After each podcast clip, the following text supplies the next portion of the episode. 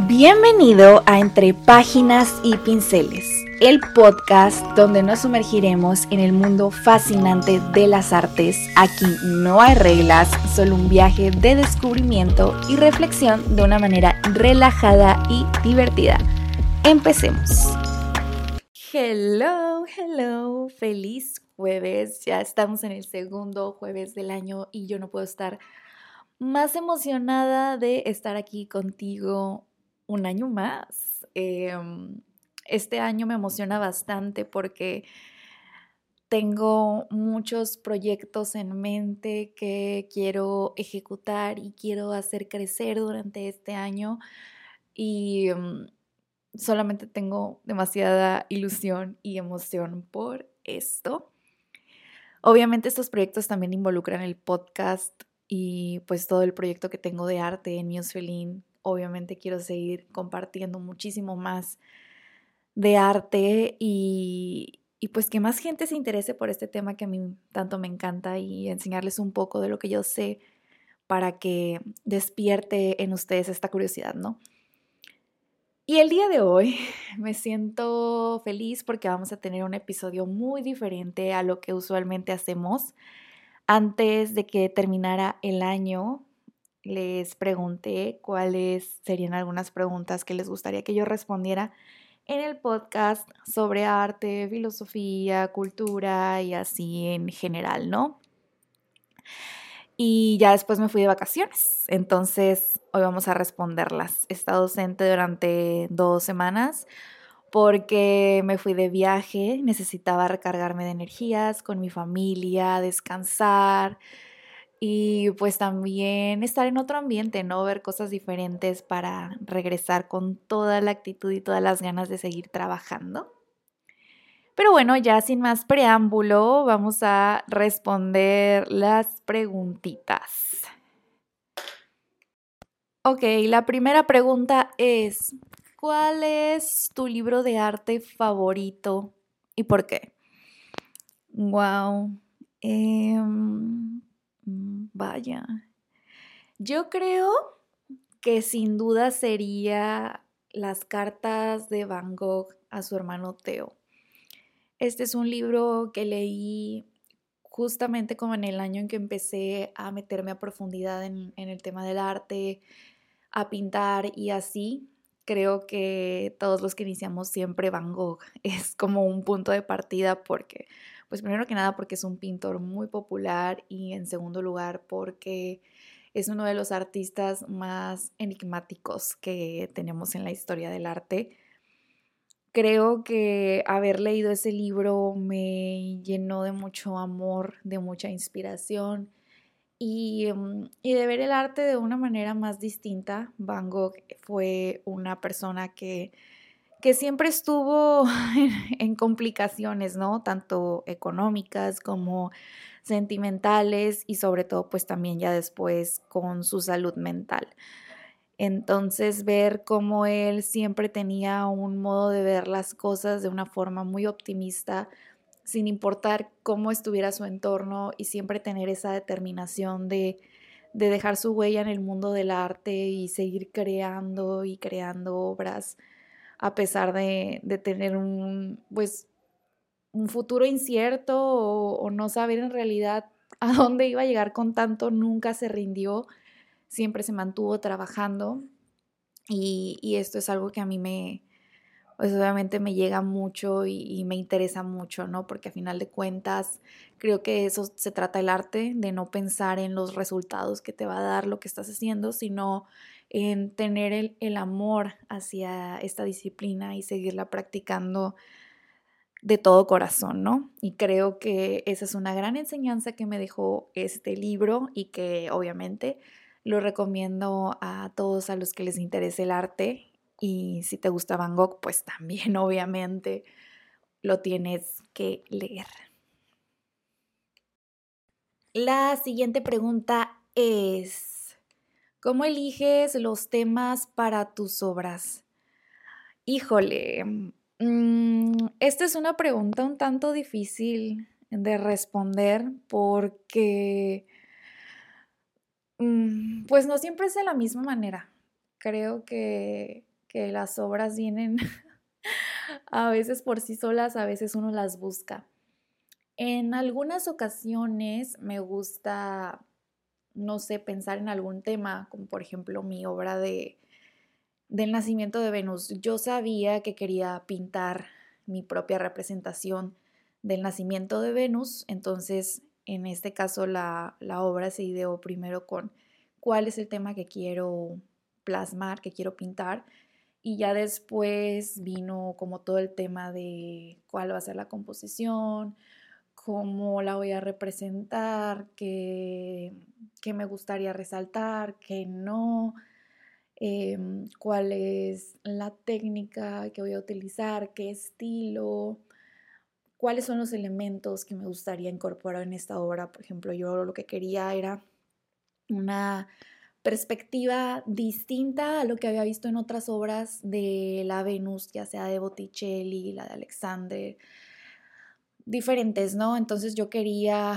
una perspectiva un tanto mm, original que fuera la misma clásica escena de, la Venus surgiendo de las olas del mar, pero, pero no como que la típica figura que se te queda viendo, sino tener ese diferenciador, ¿no? Entonces, pues de entrada quería eso y luego también cuando empecé esa obra yo estaba en Ciudad de México y me la pasaba yo casi, pues siempre que podía, iba a los museos y así, y para quienes, para quienes hayan ido al Sumaya, saben que hay un apartado en donde hay muchas esculturas. Entonces yo me paseaba por ahí y, y hubo una escultura que me inspiró bastante en cuanto a el lenguaje corporal que iba a tener mi Venus. No recuerdo cómo se llama ni de quién es, lamentablemente, mm, pero esa obra me inspiró totalmente y dije, esto es lo que quiero plasmar, esta es la Venus que yo quiero que, que mi pincel saque, ¿no? Entonces, bueno, pues ya de ahí eh, terminé como esa idea mental de lo que quería plasmar y quería como que fuera una pintura, sí que tuviera como esa textura en, del óleo y eso, pero que también mantuviera como como ese orden clásico que distingue a la mayoría de las Venus que yo admiro en la pintura. Y por otro lado, hay veces que simplemente estoy haciendo cualquier cosa y me viene a la mente como una imagen, ¿no? Por ejemplo, con mi obra de, de Mexicali, de, de la cervecería Icono, esa imagen se me vino a la mente, simplemente dije, wow, no sé, como que yo estaba en una etapa en la que acababa de regresar a vivir a mi ciudad, Mexicali, y pues a mí me gusta mucho la cerveza artesanal, es algo que disfruto mucho, em, disfrutar con, con mis amigos, con mi novio, con familia, es como algo muy representativo de esta ciudad y es algo que a mí me fascina.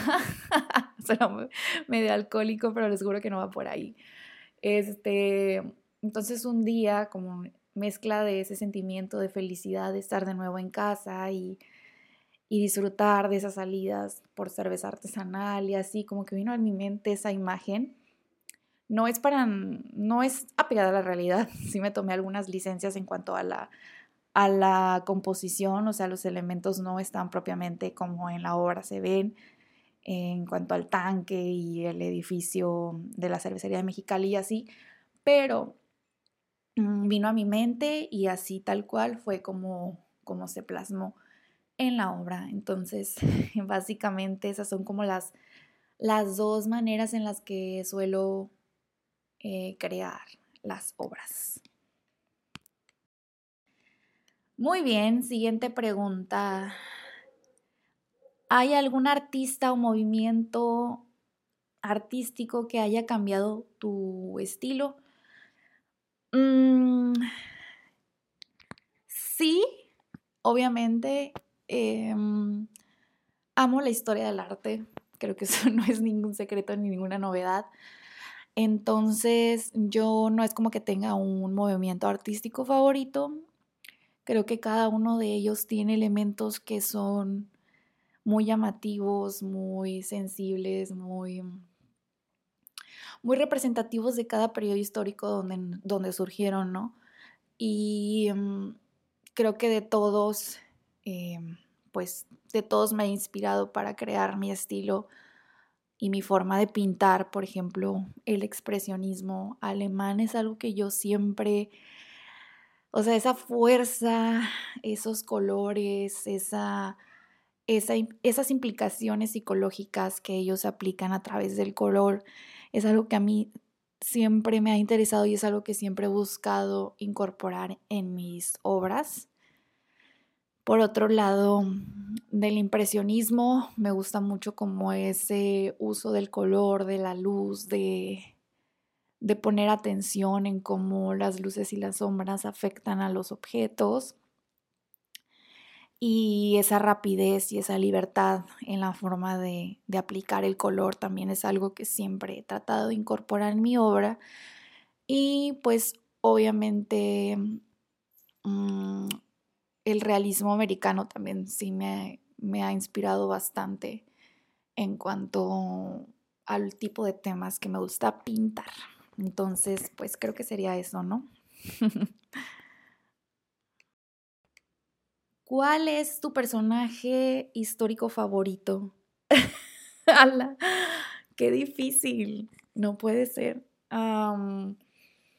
híjole, pues no sé. O sea, definitivamente ha habido muchos personajes a lo largo de la historia, sobre todo de la historia del arte, que, me encantan y que, que obviamente influyen en, en, mi manera de pensar, en mi manera de ser, en mi manera de querer llevar mi vida. Pero, pues no sé, o sea, por ejemplo, me, me interesan mucho los Tudor, me interesan mucho los Medici, en cuanto a personajes históricos, ¿no? Sin meternos tanto en el arte Alejandro Magno también siempre ha sido un personaje que me, que me interesa bastante y que siempre trato como de, investigar y de leer y así. Em, también Julio César me interesa bastante. Entonces yo creo que por lo que te estoy diciendo que nunca me había puesto a analizarlo, como que me interesan mucho esas figuras de poder que lograron cosas extraordinarias y pues sí, como en resumidas cuentas sería eso, como ese tipo de personaje histórico es el que me llama la atención, personas de poder que, han logrado cosas extraordinarias y que influyen, y más que nada cómo, cómo pensaban, a mí me interesa mucho cómo pensaban, cuáles eran las costumbres que tenían, mm, ese tipo de cosas, ¿no? Y pues obviamente si hablamos de filósofos, me interesa mucho Sócrates. Y... Mm, y Cicerón. Y entonces, pues sí, creo que sería eso. no tengo uno, en resumidas cuentas, ¿no? Siguiente. ¿Cuál ha sido el desafío más grande que has enfrentado como artista? Mm, yo creo que darle valor a lo que hago. Mm, como yo no soy artista de profesión, yo soy abogada para los que no lo sepan, yo me titulé como licenciada en Derecho, que no tiene pues nada que ver con la ejecución de la pintura y así. Em, entonces, cuando yo comencé a pintar, pues creo que me costaba mucho trabajo como que dar ese valor a mi trabajo, a lo que hacía, a mi obra. Y me costaba mucho como que exponerlo al mundo. Ya después eso fue cambiando. Y todavía lo de darle el valor, sobre todo monetario, es algo que me resulta bastante complicado porque yo no hago lo que hago por, pues por dinero. Yo, como les digo, tengo una profesión y básicamente vivo de eso.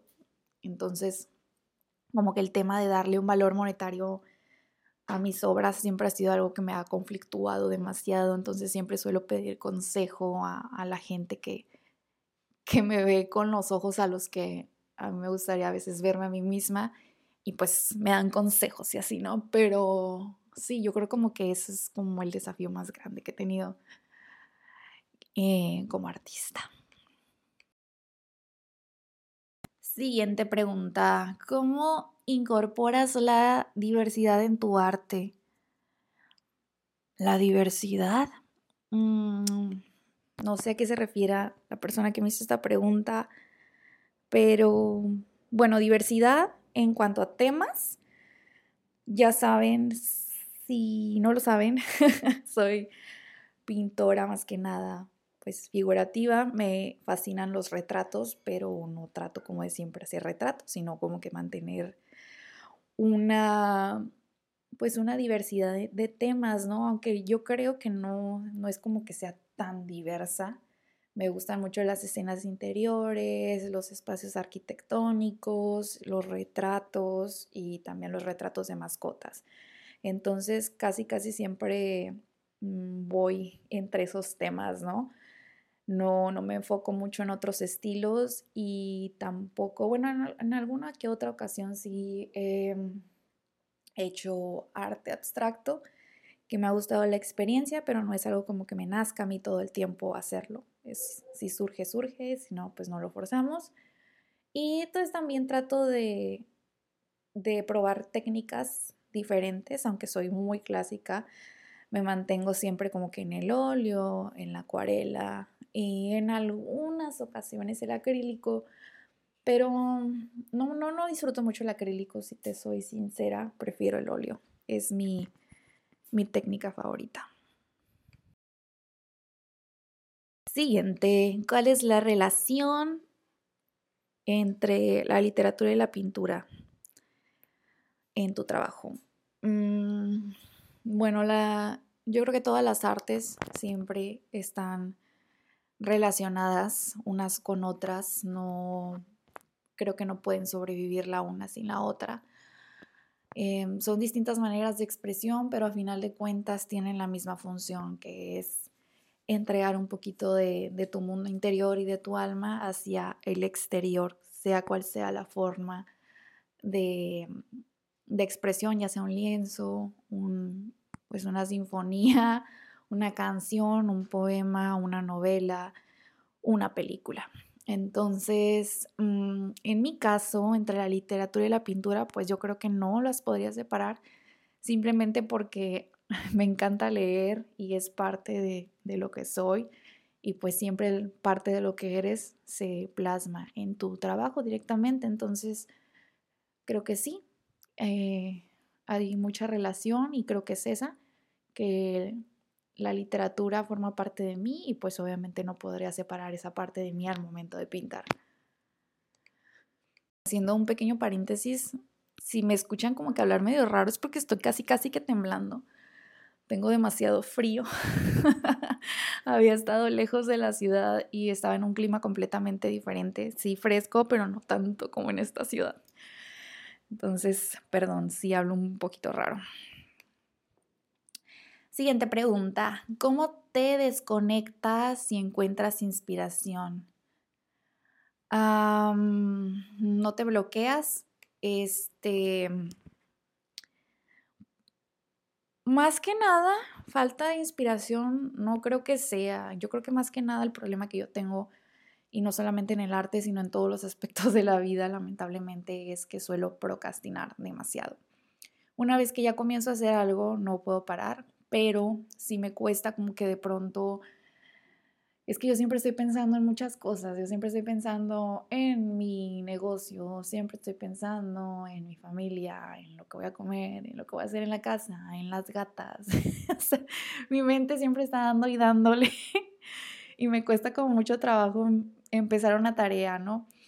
Pero creo que eso es, más que nada, ¿no? En realidad nunca he sufrido un bloqueo creativo. Yo sé que si me siento en el lienzo, de pronto sí voy a poder trabajar y así, pero yo creo que mi mayor em, reto es ese, como el no procrastinar. Pero sí soy consciente que para todos los aspectos de la vida, cuando estás frente a un bloqueo, lo mejor es dejarlo ahí, no engancharte, Muchas veces creemos que si nos sentamos y decimos voy a, no sé, escribir, voy a pintar, voy a hacer lo que sea, ¿no? Ya sea de tu trabajo o algo artístico, creo que siempre desengancharte y darte el tiempo de respirar, de reír, de, de estar con tus amigos, de ver a tu familia, de ver una película, de escuchar música, de pronto la inspiración, ya que lo sueltas, llega a ti. Así que yo diría que vivas muchas experiencias, que hagas muchas cosas que te gusten y, que tarde o temprano la inspiración llegará. En la penúltima pregunta, ¿cómo eliges el título para tus obras? Ay, Dios. Ay, eso es algo que yo nunca le pongo títulos a mis obras. Nunca, nunca, nunca. Y sí es algo que se me dificulta demasiado porque como yo pinto, pues obviamente es un lenguaje visual, entonces a veces como que me cuesta mucho decir en palabras o conceptualizar en una oración lo que es la obra, ¿no? Em, sí, cuando son retratos, pues es más fácil, obviamente, pero cuando son escenas o cosas así, normalmente si batallo, no les pongo título, no es algo que me preocupe de decir, ah, esa obra se llama así. Básicamente lo hago por obligación. Si, si tengo, por ejemplo, tengo, bueno, tenía habilitado un perfil en Sachi Art y pues ahí sí te piden que pongas nombre a las obras y pues ahí más o menos como que iba inventando uno que otro nombre, ¿no? Y hay ocasiones en las que sí tengo en mente, ¿no? Desde el principio que estoy haciendo la obra, ah, esta obra se, se va a llamar así, ¿no? Pero normalmente em, pues no, no tienen título mis obras. Es muy raro. Así que, pues, ¿cómo los elijo? Pues, como se pueda. y bueno, vamos con la última pregunta. ¿Qué consejo darías a personas que quieren empezar a pintar? Confía en ti, eh, no te preocupes por ni los materiales, o sea, sé que cuando tomamos la decisión normalmente es como que sí, voy a ir a Michaels, voy a ir a, a Office, voy a ir a la tienda de arte X, ¿no? Y voy a comprar los mejores materiales y voy a hacer esto y aquello pero no es necesario. Yo creo que con comprarte lo esencial para poder, o sea, por ejemplo, si quieres pintar acuarela, con que te compres un bloc normal de acuarela, no necesitas el mejor ni mucho menos, y unas pinturas em, de los colores básicos y un pincel, creo que es más que suficiente. Al principio esas cosas no importan, lo importante es comenzar y confiar en ti, confiar en tus capacidades y em, no frustrarte, porque creo que a veces es difícil como que em, empezar y sobre todo si no tienes un talento nato, em, pues crear a veces puede ser muy complicado, ¿no? Pero no te frustres por eso. Recuerda que todos los artistas a lo largo de la historia del arte han desarrollado sus propias técnicas, en gustos se rompen género. así que para empezar, ese es mi consejo. No te preocupes por los resultados, preocúpate por iniciar, disfrutar y, y tomarte ese espacio para ti. Creo que eso es lo más importante, tener una actividad que te guste muchísimo, que disfrutes, que te desconecte, que te relaje y poco a poco vas a ir adquiriendo más habilidad, poco a poco vas a ver cuáles materiales sí te gustan, cuáles no qué necesitas, qué no. Entonces, eso sería mi consejo, no tomártelo demasiado en serio e ir de poco a poco. Y bueno, llegamos al final de este episodio. ¡Wow! Las preguntas me han encantado. Esta actividad me gustó muchísimo, me hizo pensar y creo que es algo que debería de ser más seguido. Me gusta mucho como esta interacción y esta manera de, de platicar contigo. Em, si tú no tuviste la oportunidad de preguntar porque se te pasó la cajita o así, em, pues sígueme en, mis, en mi Instagram, Musefelin. Y pues ahí en historias, cuando se haga otra actividad como esta, te dejaré otra cajita ahí. Pero pues muchas gracias por haber participado en esta dinámica. Me encantó, espero que te haya gustado esta, pues este formato como un poquito más relajado, de plática y haberte hecho compañía en cualquier actividad que estés haciendo mientras me escuchas. Estoy feliz de que estés un año más conmigo y contenta por todo lo que viene. Te deseo que tengas un 2024 lleno de, luz, de salud, de amor y, y de dinero también, porque nos gusta el dinero. Así que bueno, eso es todo por el día de hoy. Nos vemos el, no, nos escuchamos el próximo jueves. Y con esto llegamos al final de otro episodio de Entre Páginas y Pinceles. Espero que hayas disfrutado tanto como yo este viaje. Te agradezco de todo corazón que me hayas acompañado y espero que sigas disfrutando de los próximos episodios. Te invito a seguirme en mi Instagram, Musefelin, para estar al tanto de nuevas cosas de arte. Hasta la próxima.